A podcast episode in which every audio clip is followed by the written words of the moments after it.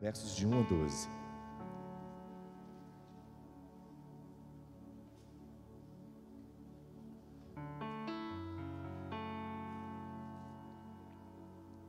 Eu preciso declarar uma coisa sobre você antes de eu pregar.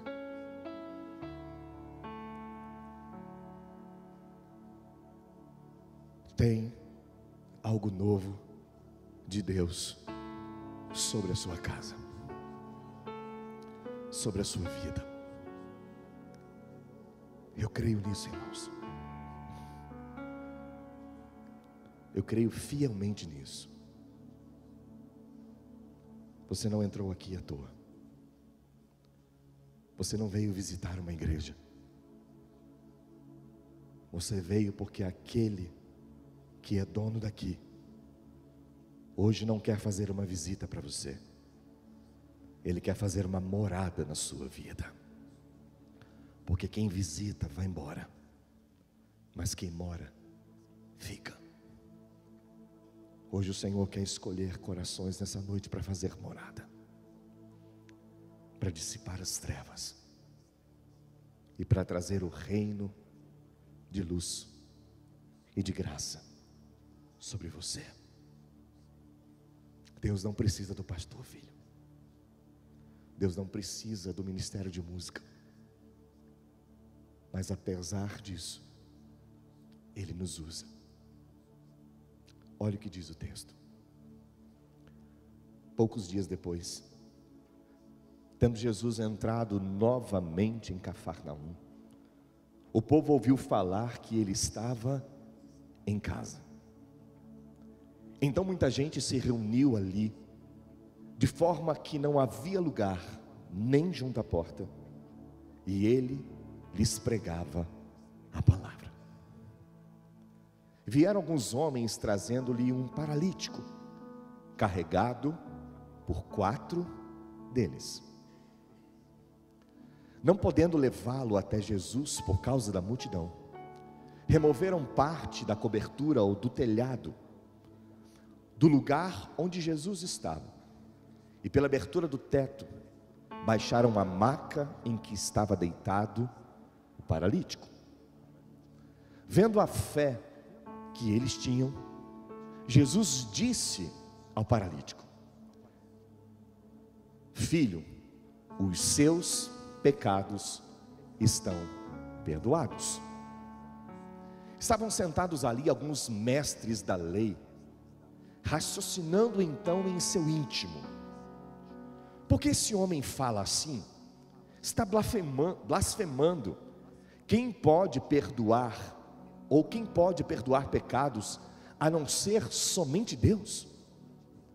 Jesus percebeu logo em seu espírito que era isso que eles estavam pensando e lhes disse: Por que vocês estão remoendo essas coisas em seu coração?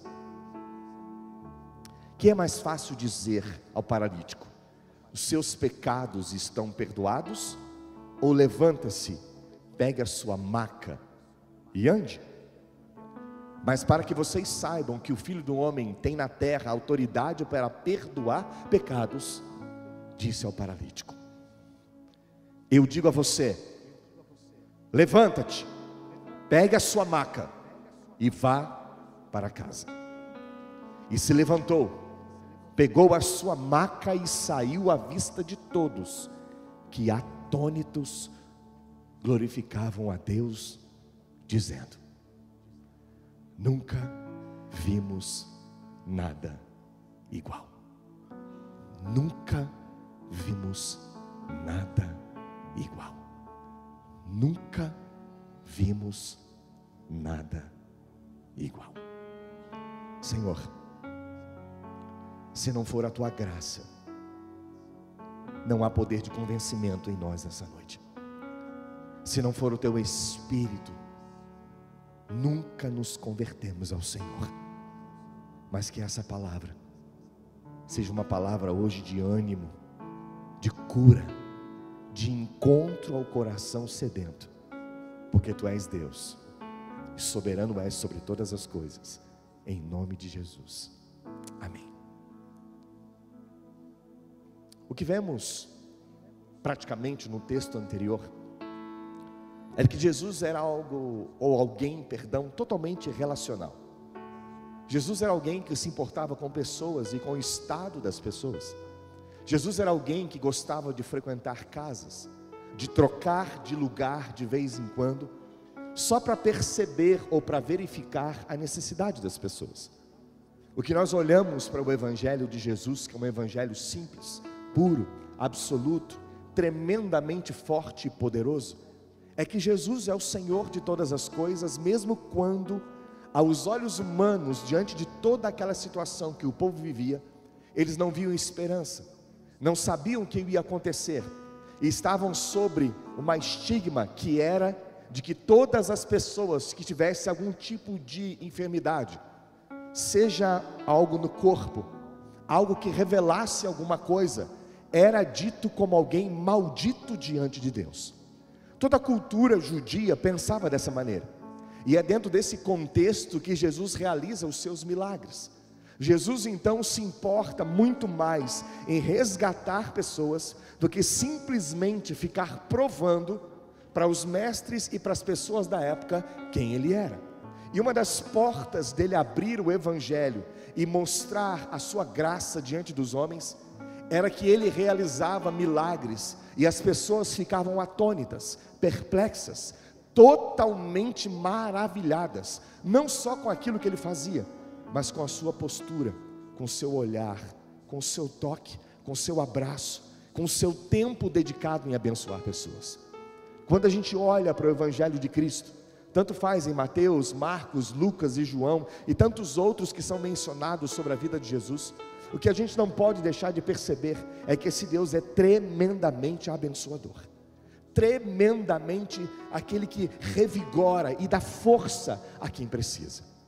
Quando nós estamos caminhando nesse texto, nós estamos saindo de um texto que falamos semana passada sobre uma cura de um leproso, onde Deus nos surpreende com o pedido daquele leproso porque na verdade o leproso não pediu para ter a sua lepra curada, mas sim para ter a sua alma e o seu coração purificado. E aí brincamos semana passada no púlpito, dizendo assim: limpo, limpo, limpo, limpo, limpo. E é o que Deus faz com a nossa vida. E aí Jesus tem um outro episódio logo depois de uma cura como essa. Um encontro diferenciado. No encontro anterior, alguém se prostra diante dele e o reconhece como Senhor. Nesse encontro que nós estamos vendo hoje, lemos agora nesse capítulo, nada mais é do que alguém levado até Jesus, porque ele não poderia se locomover por causa da sua deficiência em si. E aí, irmãos, eu quero trazer algumas curiosidades para que a gente possa percorrer sobre o texto e a gente possa perceber o quão maravilhoso é esse Jesus sobre a nossa vida. A casa em que você vê no texto, em que você vê escrito em Mateus, em que você vê escrito em Lucas, provavelmente não era a casa de Jesus, mas a casa de um dos seus discípulos que ficava em Cafarnaum, porque foi nessa casa que Jesus curou a sogra de Simão, a sogra de Pedro, que estava enferma com uma febre muito alta, e Jesus a toma pela mão e a cura. Então o texto vai dizer que ele saiu para outros lugares, que ele pregou em outros lugares, mas que ele retorna para casa. E ele retorna para esse lugar chamado Cafarnaum.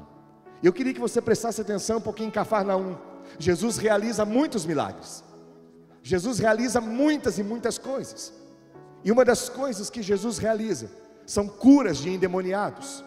Jesus cura o criado de um centurião. Jesus cura a sogra de Pedro.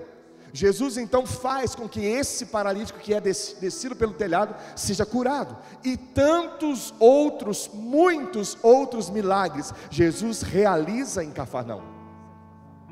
Agora que você precisa prestar atenção, é porque Jesus escolhe Cafarnaum. Cafarnaum significa aldeia de Naum. E sabe o que significa aldeia de Naum? Significa lugar onde há tumulto, onde nada tem ordem. Jesus passou grande parte do seu ministério numa cidade onde havia só tumulto e desordem. Pensa numa cidade confusa. Pensa numa cidade onde viviam tanto gentios como judeus e se misturavam o tempo todo. Pensa numa cidade onde as pessoas não se entendiam muito bem. Essa é a cidade de Cafarnaum. Jesus estava numa casa onde as pessoas estavam amontoadas. Leia o texto. A casa estava cheia, não tinha ordem na casa. A casa tinha gente saindo, como se dizem, pelo ladrão. Era muita gente. E sem contar o contexto inteiro daquele lugar. A gente começa a perceber que mesmo estando a casa cheia, povo aglomerado, religiosos ouvindo ensinamento, paralítico sendo trazido não pela porta, mas pelo telhado, a gente começa a aprender algumas coisas com Jesus. Eu queria que você prestasse atenção nessa noite.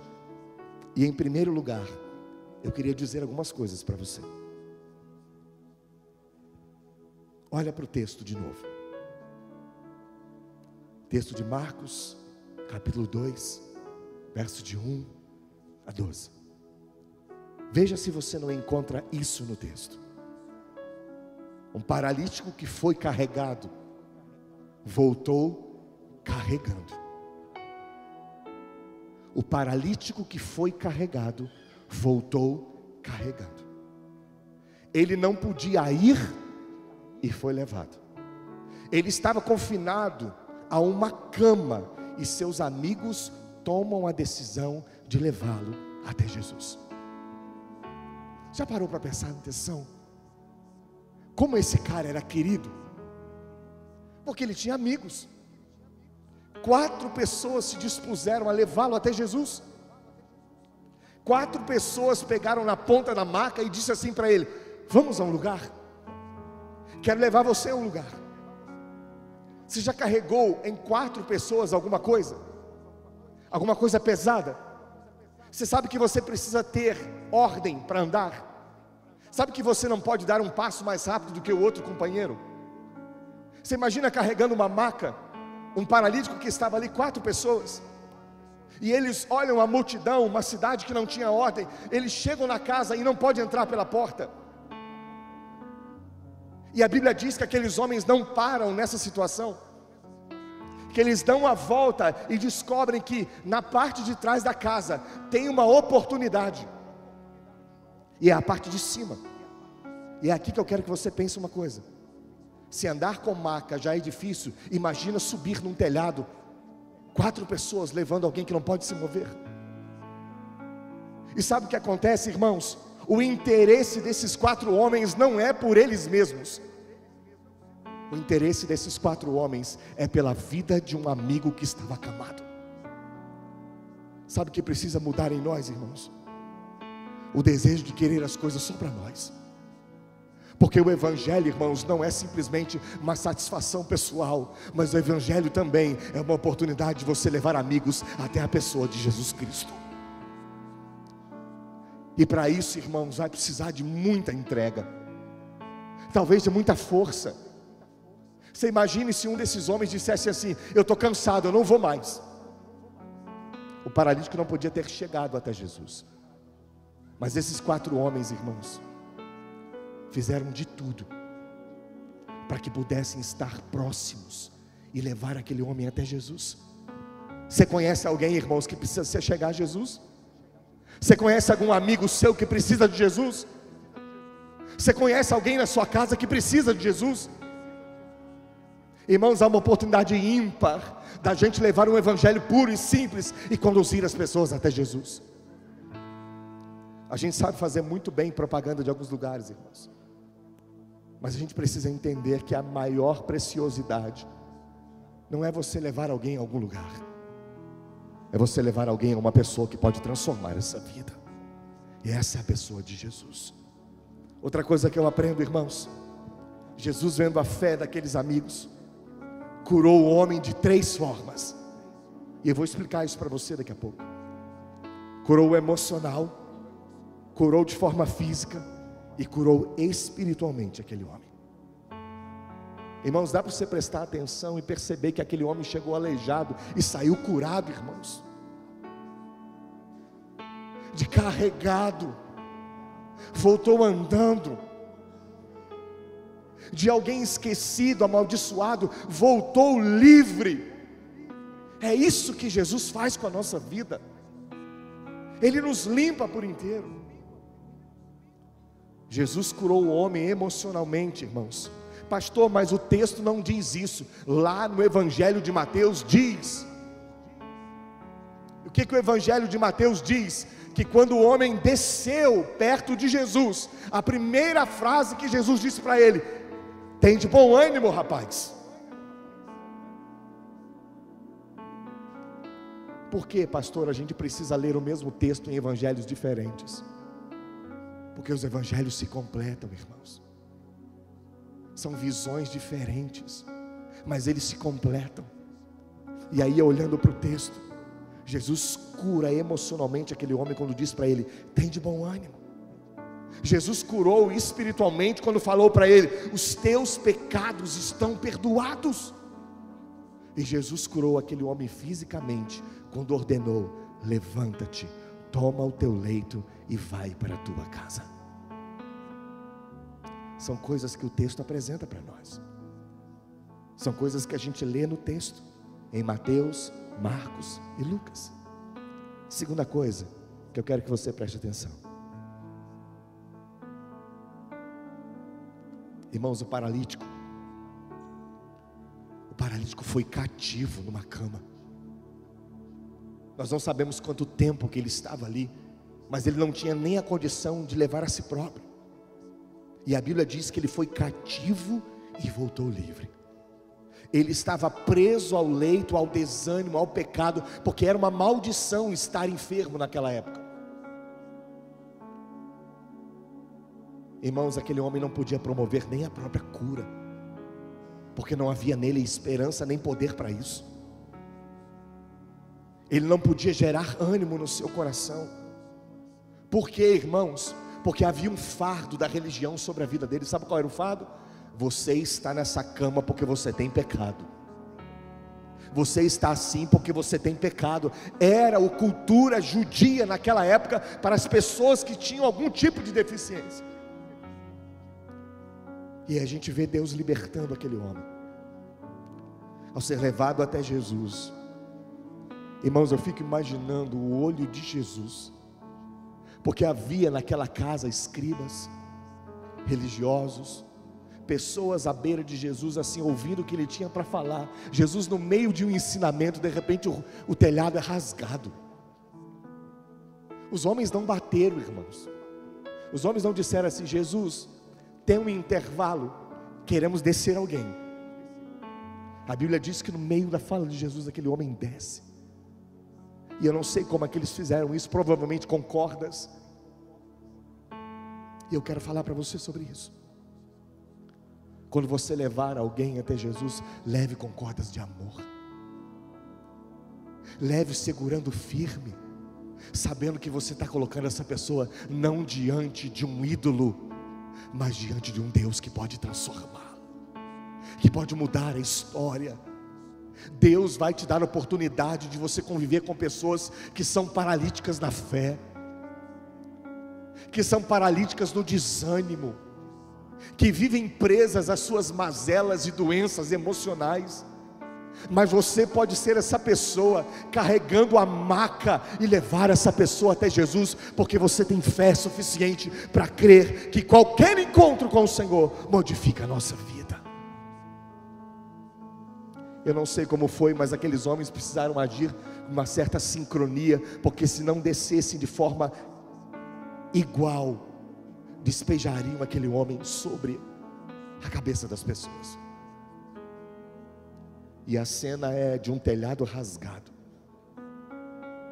Irmãos, a religião quer que às vezes a gente pare na porta cheia a religião às vezes trava a gente, quer que a gente não conheça Jesus só porque tem gente na frente, irmãos.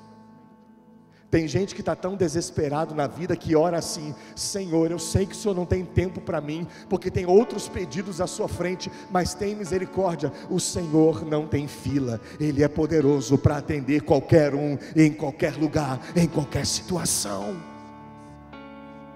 Deus não nos atende porque a gente é religioso, irmãos. Deus não atende a gente porque a gente toca no louvor. Deus atende a gente por causa da sua infinita misericórdia. E aí, olhando para o texto, a gente começa a perceber outras coisas. Seus pecados, que atormentavam a sua alma, mantinham prisioneiro, prisioneiro da carne, prisioneiro do mundo. E aí, irmãos, num dado momento, quando aquele homem desce, Jesus não profere uma palavra para livrá-lo do leito. Jesus promove uma palavra para curar a alma daquele homem. Porque o que Jesus diz para ele, além de curá-lo emocionalmente, falando sobre ter bom ânimo, Jesus sabia que a sua alma estava surrada por uma doença crônica e incurável, que era o pecado. Não por culpa e porque ele estava aprisionado no, numa demanda física, ele estava em pecado, mas é porque o seu coração necessitava de perdão. E aí, querido, eu queria dizer para você, e eu quero dizer com todas as palavras: se alguém próximo a nós, ou até mesmo você, se encontra preso em alguma situação, Jesus tem poder para libertar a sua vida, para restaurar você, para curar você completamente. E em terceiro lugar, irmãos, eu quero apresentar algumas coisas para os irmãos também. O paralítico, através dos seus amigos, foi buscar uma bênção e recebeu duas. Guarda isso que eu estou falando para você. Ele foi buscar uma benção e recebeu duas. Paralítico foi e voltou trazendo duas. Irmãos, o que mais me impressiona em Jesus é a capacidade de Ele olhar o que os nossos olhos não veem, de Ele agir onde nós não temos noção, e Ele fez isso. Na verdade, irmãos, a gente começa a perceber que a enfermidade do paralítico foi o motivo desse homem ter sido levado até Jesus. E aqui eu quero falar uma coisa que eu quero que você grave no seu coração para sempre. Os problemas temporais podem abrir-nos a agenda para as coisas eternas. Seus problemas temporais podem abrir a agenda de Deus sobre a sua vida. Eu quero declarar isso sobre você, IBV. Os problemas temporais podem abrir a agenda de Deus sobre a sua vida. Podem te levar a orar como você nunca orou. Podem te levar a buscar como você nunca buscou podem moldar o seu coração como você nunca foi moldado, só porque Ele entende e permite, mas o mesmo Deus que permite é o Deus que protege. Quando o homem foi colocado diante de Jesus, Jesus diagnosticou males ainda maiores na vida daquele homem. Os quatro amigos estavam levando por causa de uma cura. Mas Jesus, quando olha para aquele homem, diz duas coisas antes de curá-lo: tem de bom ânimo, e os seus pecados estão perdoados. Aquele homem não estava preso à cama somente por causa de uma enfermidade física. Aquele homem tinha um jugo sobre a sua vida em que o seu emocional estava destruído porque todo mundo que olhava para ele sabia que na cultura judia ele estava condenado à enfermidade física por causa de uma maldição de Deus.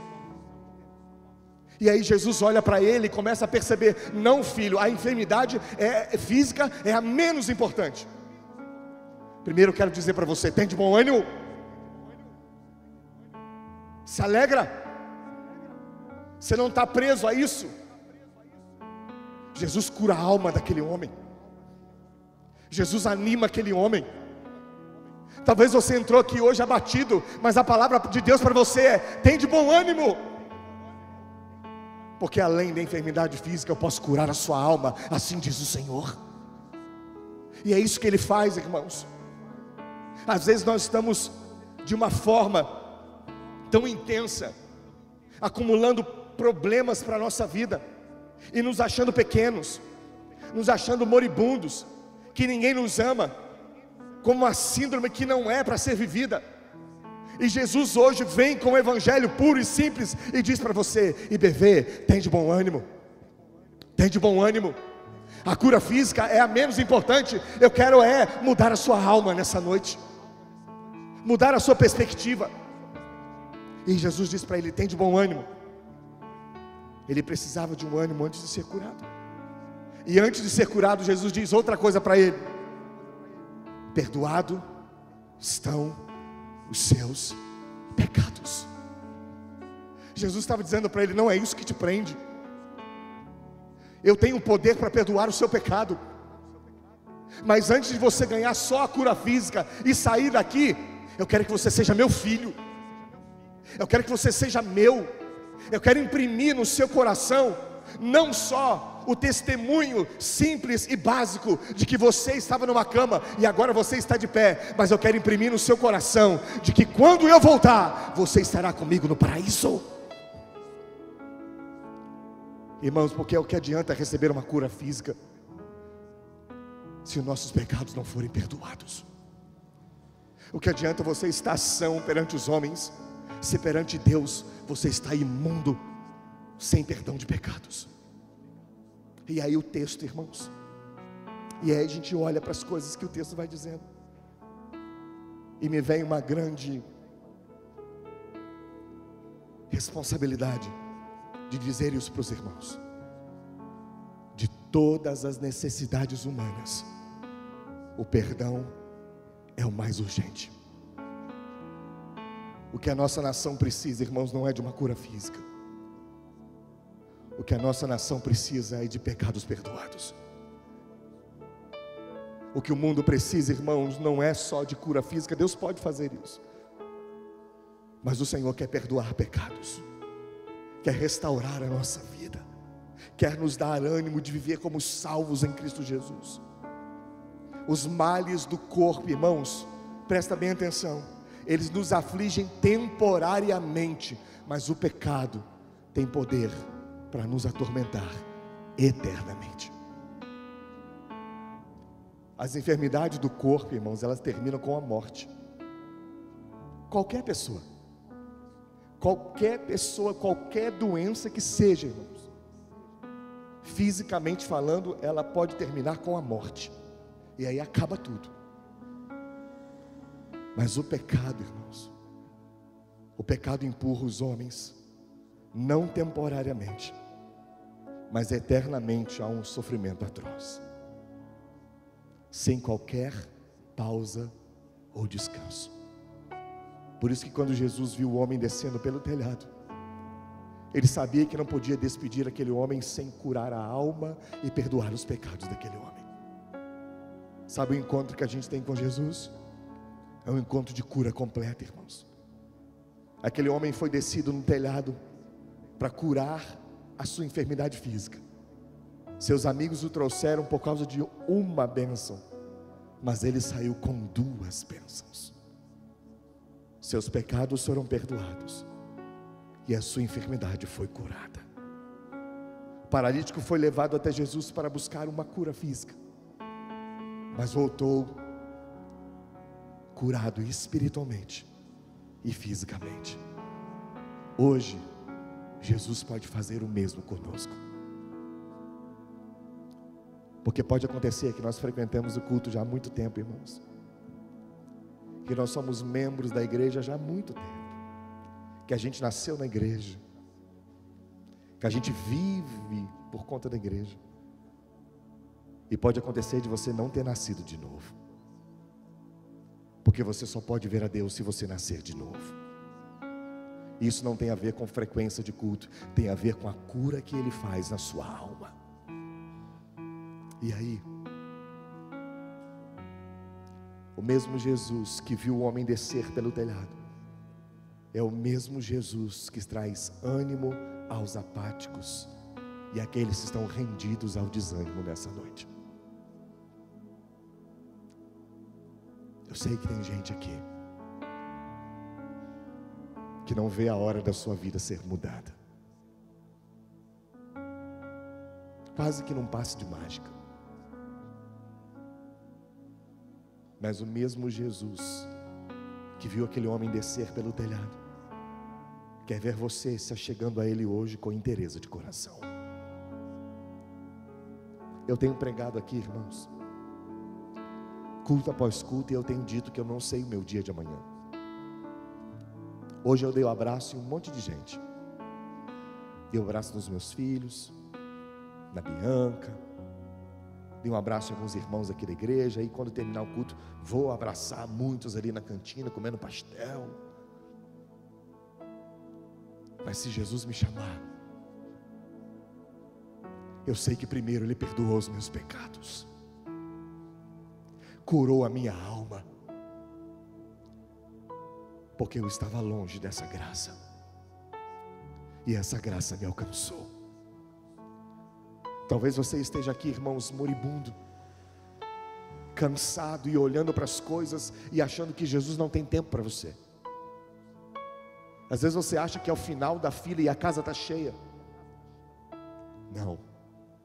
Com Jesus não importa se a casa está cheia. Telhados são quebrados para que você chegue na presença de Jesus. A religião é quebrada para que você chegue na presença de Jesus. Porque ser batista, irmãos, não faz você um filho de Deus. Pertencer a alguma denominação não faz de você um filho de Deus. O que faz de você um filho de Deus é ter seus pecados perdoados e ser filiado a um Deus da graça. Deus que tudo pode. Feche os seus olhos.